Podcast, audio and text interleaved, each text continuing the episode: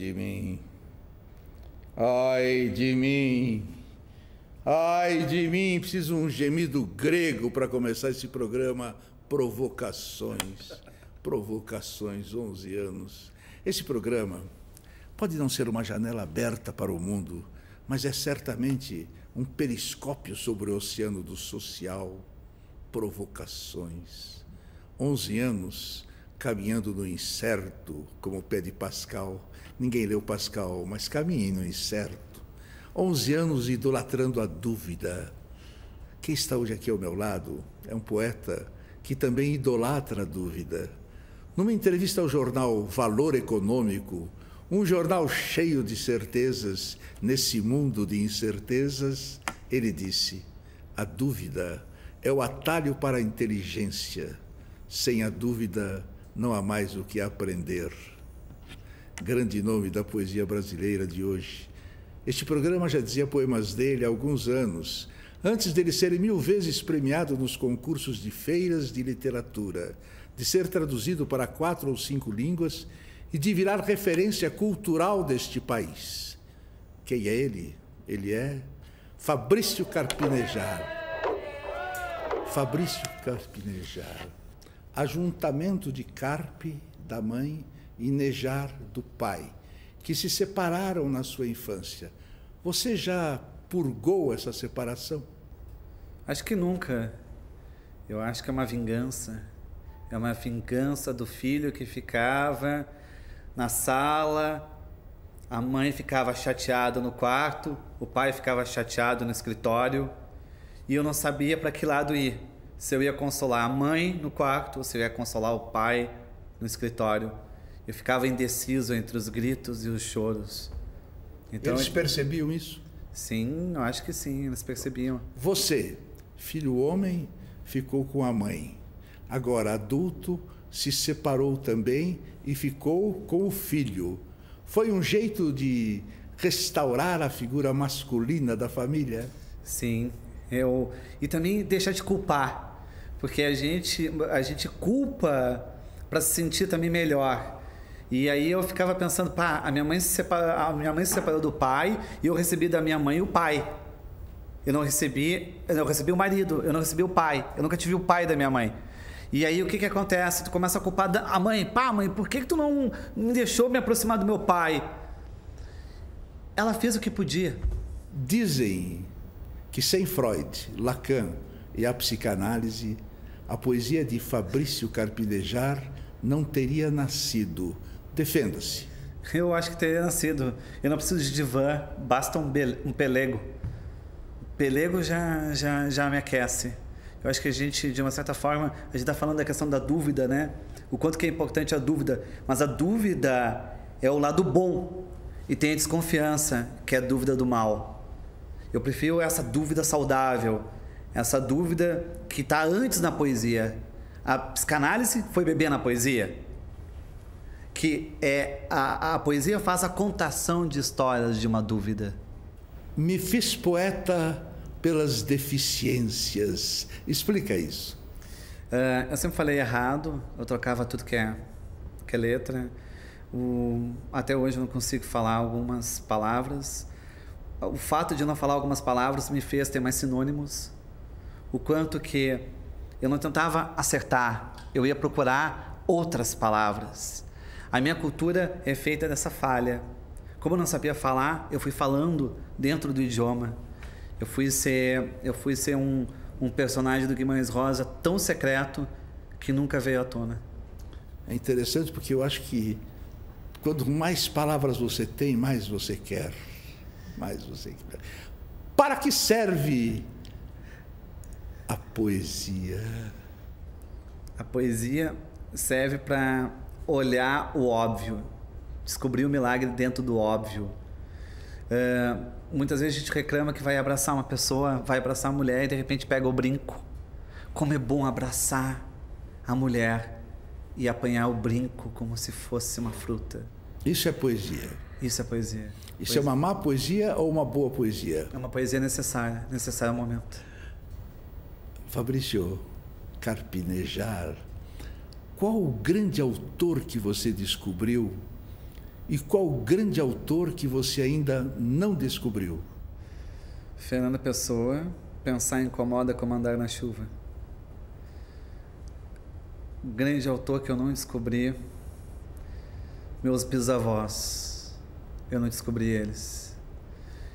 Pelo aquilo que meu avô e minha avó representavam, deviam ser excelentes narradores. Narradores de violino. Porque em casa a gente sempre teve um violino, mas ninguém tocou nada. É um violino sem cordas. E a poesia é isso. A poesia é olhar o violino e dar corda ao que não existe. O olhar é que importa. O olhar é que detilha. A internet vai acabar com o livro? Não, a internet não tem como acabar com a rugosidade, com o tato. Eu acho que o livro vai continuar, vai ser uma espécie de fetiche. O livro é um lençol. Ainda o livro é aquilo que é muito melhor cobrir um morto com livro do que com jornal.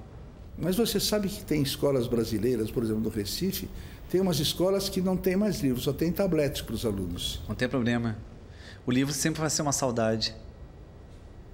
Assim como a LP é uma saudade e volta. Assim como a gente tem saudades de, de relíquias. O livro vai ser sempre. Eu acho que o livro ainda é muito cômodo. É uma bandeja de café. O livro tem eu acho que na medida que tu tá virando a página, tu, me, tu melhora teu aceno. Na medida que tu tá virando a página, tu melhora, tu melhora teus lábios, tu melhora teu beijo. Sabe? Eu sempre eu ia no consultório dentista, médico, só para ver as mulheres na sala de espera umedecer a página e virar. Isso eu achava fascinante, eu achava sensual aquela mulher virando a página, mas sempre colocando a saliva. Eu acho que o livro assim é para ser virado com a saliva. Você não acredita que a tecnologia pode dizer todo o contrário do que você diz? Sim. Tenho uma coleção inteira de enciclopédia de Lima, como é que se chama, não sei o que, Lima. Pero leio pouco, muito pouco. O livro leio, eu quero melhor ter notícias do dia, sabe? Revistas, jornais, por aí só isso. Uh, a gente pode provocar com a ternura, a gente pode provocar com a suavidade.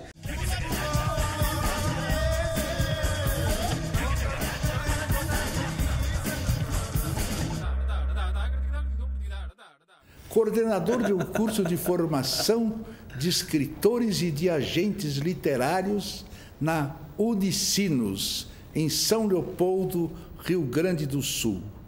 Deu certo? Uh, dificuldade, o curso foi suspenso, não deu certo, uh, em função dessa adequação a letras. Ainda os escritores não são reconhecidos como professores. Parece que tem que ter toda uma trajetória acadêmica, que é a trajetória realmente é, do mestrado, doutorado, para ser aceito na universidade. Eu acho que um escritor pode ser autodidata e ser um excelente romancista e teria que dar aula. Eu acho que teria condições de dar aula. Para Fabrício, agentes literários, tudo bem, mas escritores? Sim, a intuição, é, a intuição também obedece. Tá bom. Em cinco anos de curso, quantos escritores de talento você formou?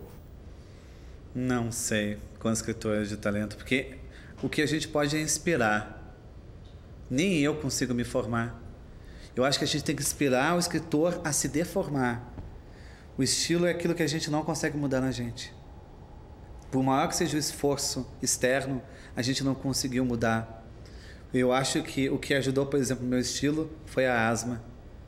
O fato de respirar errado, respirar espaçado, e também o gosto de falar quando tu pode falar.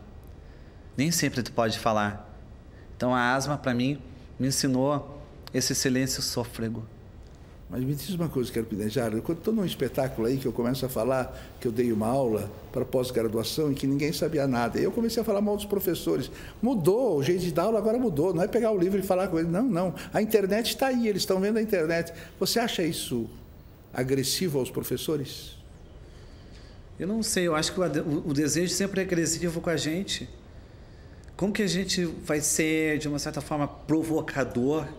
Uh, a gente pode provocar com a ternura, a gente pode provocar com a suavidade, a gente pode provocar com abraço.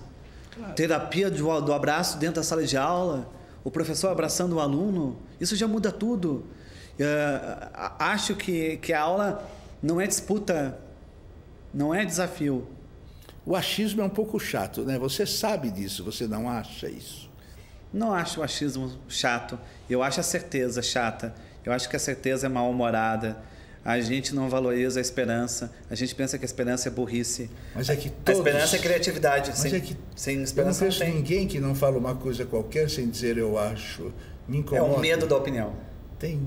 Sabe, É, eu sabe, é o medo, o medo da opinião. Porque, na verdade, tu, tu, tem, tu, tem, tu tem a tua opinião, tu tem o teu desejo, mas a gente vive numa informalidade, assim, que a gente não pode se apresentar. A gente tem medo de se denunciar. Fabrício, lá na Dinamarca, começaram a criar, para fazer cinema, um dogma de 15 coisas. Faça isso. Não, não tem luz, não tem porra nenhuma. Eu fiz um dogma lá para o meu grupo do Rio de Janeiro, proibindo palavras. Proibir palavra importante, a palavra humana. Eu digo, "Ah, a barbárie tem rosto humano. Comecei a proibir palavras para as pessoas não ficarem falando sempre as mesmas coisas. É aquilo que você disse no começo, buscar palavras. O curso seu é apoiado pela Academia Brasileira de Letras. Então, o seu pai, Carlos Nejar, presidente da academia, tem tudo a ver com isso? Tem, ele, ele fez toda a mediação do processo, mas a parceria só durou dois semestres, né, em função dessa tentativa de mudar o curso. O curso é um curso de dois anos e meio, né, e a gente tentou passar por um curso para licenciatura e bacharelado em letras. Você sonha com o fardão e o chá da tarde da academia? O chá dizem que é muito bom, vá que seja alucinógeno. O que te deu mais dinheiro até aqui? O curso ou a poesia? Os dois, os dois me tiram dinheiro sempre. Aquilo que a gente mais gosta sempre tira o dinheiro.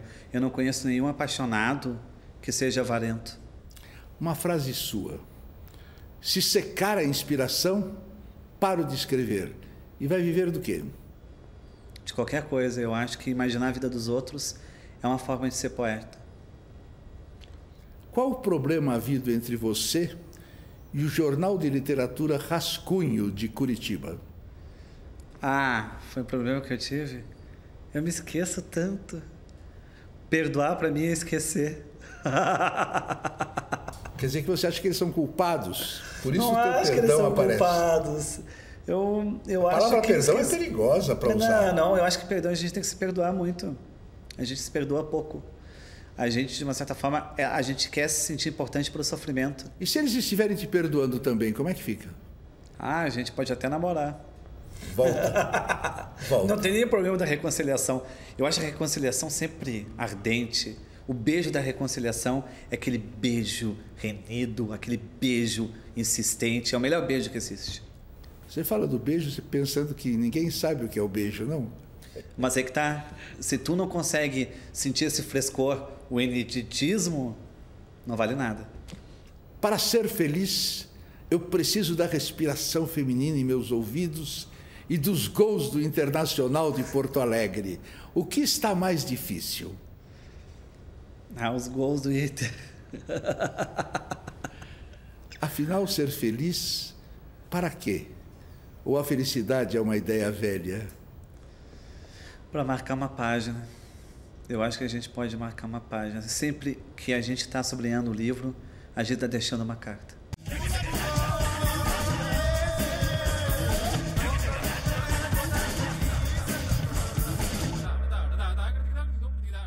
As mulheres te assediam muito? Não. Uh-uh. Mulher não assedia, mulher ataca. Frase sua. Pelo movimento das sobrancelhas da mulher, eu sei como ela transa. Alguma vez você errou? Sim, muitas vezes sim. Eu acredito que sim. Mas eu não sou um sedutor. Eu não sou um sedutor. Eu não.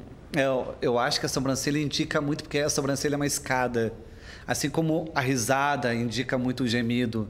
É só observar o suficiente. É observar até que a observação vi- vire devoção. O pé descalço, por exemplo? O pé descalço. Aí eu lembro, por exemplo, de quem, por, lembra, de quem abre uma torneira com o pé. Ah, que coisa linda. Abrir uma torneira com o pé, na medida que tu, tu sai da, daquela, do, da objetividade e encontra, encontra outros termos, ou fazer massagem com a barba. Você está explicando a sua técnica? Não é técnica. Eu desaprendo tudo o que eu ensino. Outra frase sua. Na hora do sexo, eu gosto de gritar bastante para a inveja de meus vizinhos. Já se queixaram de ti nas reuniões de condomínio? Sim, já bateram na minha porta para dizer, olha, tem, eu não sei o que falar para minha filha. Eu falei, fala aquilo que acontece. Tem, tem homens que podem ser bons de cama. Eu prefiro só ver o cara dormindo, porque a maioria deita e dorme. Mas tem umas mulheres que eu vou falar para você, que nem merece nem você dormir. Que a bicha deita e dorme e você tem que ficar passando a mão, uma confusão da peste. Você entendeu? Não tenho a mínima ideia. Não sei, pergunta pra ele. Eu não sei. não sei. Aliás, se você olha pra uma pessoa, você não sabe nada. Olha, o ser humano é uma caixinha de surpresa. Entendeu? Você pensa, mas às vezes não é. E às vezes você não pensa e é. Não sabe. Não tem como. Fabrício, quem vindo na sua direção, você atravessaria a rua para não ter que cumprimentar? Quem eu gostasse demais. Um, o autor que eu gosto muito, eu tenho muita dificuldade, Vila Matas, por exemplo. Eu não ia cumprimentar ele porque eu pensava, conhecer ele talvez estragasse tudo que eu gosto. Toda essa vida secreta e apaixonada de leitor. Muitas vezes conhecer um autor só atrapalha. Quer dizer que você, para atravessar a rua, é por gostar de alguém e por não, não por não gostar. Exato. Ser brasileiro te faz sentir alguma emoção cívica? Total. Eu, eu, eu sou muito apaixonado pelo Brasil e, e eu lamento até hoje que eu não tenha conseguido hastear a bandeira quando pequeno. Ela trancou na metade. Parece que eu não consegui. Parece que a bandeira brasileira foi minha pandorga, minha pipa. Eu ainda quero soltar uma pandorga, uma pipa de bandeira brasileira. Esse é o máximo de emoção cívica que você tem. É, incrivelmente, eu acho que as emoções são muito básicas. É o jeito que a gente fala que pode salvar a emoção. Frase do crítico literário Marco Lucchesi. Se Fabrício Carpinejar tivesse nascido na Baixa Idade Média, certamente ele sairia em busca do Santo Graal. Você entendeu por que, que ele disse isso? Sim, eu acho que eu entendi. Eu, eu costumo assim. Então explica para nós. Eu, eu sou obsessivo. Eu, eu gosto das buscas, eu gosto da procura, e eu gosto dessa. Eu, a minha fascinação por aquilo que está extraviado, minha, minha fascinação por aquilo que é sombrio. Sim, eu gosto das catacumbas, eu gosto disso, eu gosto do proibido, eu gosto de desafiar os condicionamentos. Sim. Então você serviu o exército, né? Não. Graças a Deus, eu fiquei com um estoque. um estoque de, de, de. Eu acho que um estoque de vigília. No final do seu livro Biografia de uma Árvore, Deus é demitido por justa causa. Então, você não é religioso. Eu sou altamente religioso. Eu, eu sou uma pessoa que vai sempre rezar, não é de dar um beijo nos filhos. É... Eu demiti Deus por justa causa. Isso é o artista. Dessa funcionalidade, acreditar que Deus tem que resolver tudo, precisa resolver tudo. É... Sabe? É... Essa nossa necessidade de projetar, projetar Deus. Não, não. Eu acho que Deus não. Deus não Deus disso. não reagiu? Não reagiu. Uh -uh. Como é que você eu gostaria... ainda Eu ainda estou devendo o fundo de garantia. Como é que você gostaria de morrer, Fabrício? Numa rede. Finge, o, que o balanço finja que eu estou respirando. Mas você sabe que vai estar no hospital com aquele negócio assim, todo cheio de. Eu sou poeta para mentir.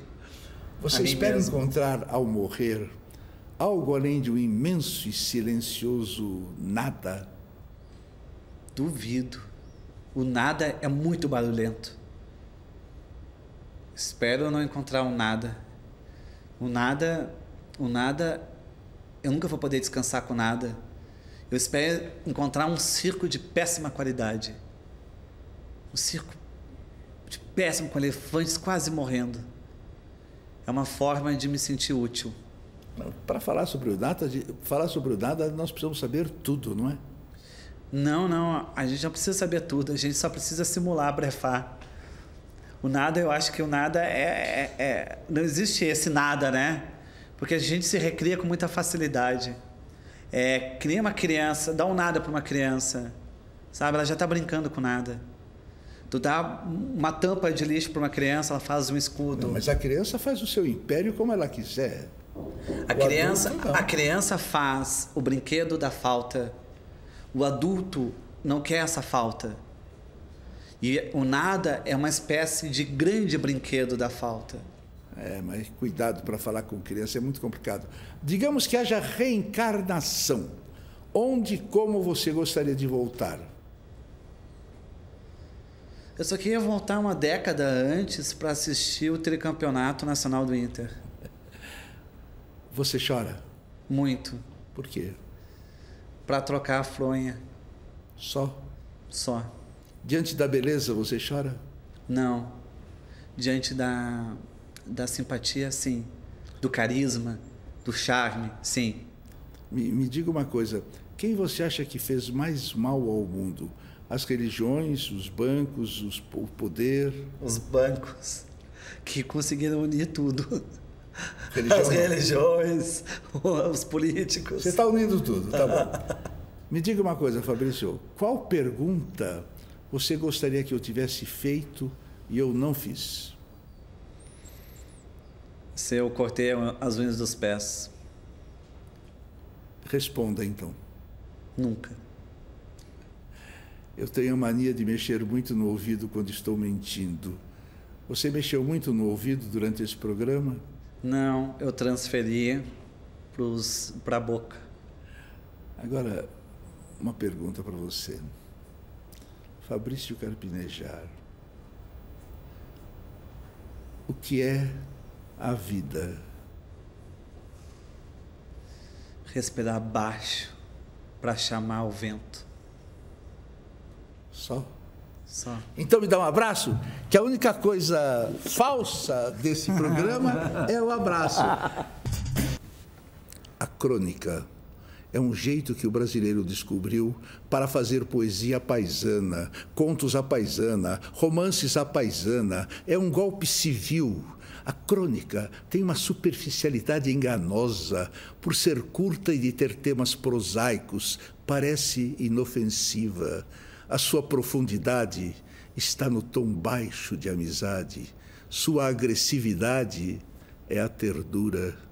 Escrever crônicas é fazer amizades, contar segredos, confidências, é ajudar verdadeiramente as pessoas a não se conformarem.